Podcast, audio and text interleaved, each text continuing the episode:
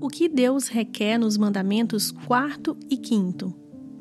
No quarto, ele requer que, no dia de sábado, gastemos o tempo no culto público e privado de Deus. Descansemos do trabalho rotineiro, sirvamos ao Senhor e ao próximo, e assim antecipemos o sábado eterno. No quinto, que amemos e honremos nosso pai e nossa mãe submetendo-nos à sua piedosa disciplina e direção. Em Levítico 19, 3 está escrito: Todos devem reverenciar sua mãe e seu pai, e guardar meus sábados. Eu sou o Senhor seu Deus. Se lermos toda a Bíblia, o Antigo e o Novo Testamento, vemos que os mandamentos de guardar o sábado apresentam dois aspectos Primeiro, é uma prática crucial. Em nossas vidas, somos ordenados a ter um ritmo de trabalho e descanso, e proibidos de trabalhar demais. Também nos é mandado nutrir nossos corpos e almas. Não devemos nutrir apenas os corpos. Devemos rejuvenescer nossas almas por meio da comunhão e pela oração, devoção e adoração a cada semana.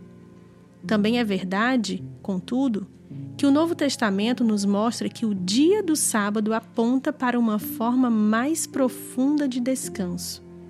Hebreus 4, em especial, nos diz que, quando cremos em Cristo e em seu Evangelho, descansamos de nossas obras. Isso quer dizer que o grande fardo de ter de provar a nós mesmos e ter de trabalhar para merecer nossa salvação nos é retirado. Nesta vida, obtemos muito daquele descanso mais profundo, mas ele é realizado por completo somente no futuro, nos novos céus e na nova terra. Ansiamos e desejamos isso.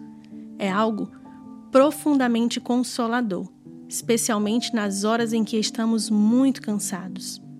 O quinto mandamento de honrar nossos pais também deve ser lido à luz do Evangelho diz que, como filhos, devemos obedecer aos nossos pais. Quando adultos, temos de respeitar e escutar nossos pais. Contudo, o Evangelho nos lembra também que Deus é nosso Pai. Pela graça, fomos trazidos para dentro de Sua família e Ele é fonte primária de nosso amor.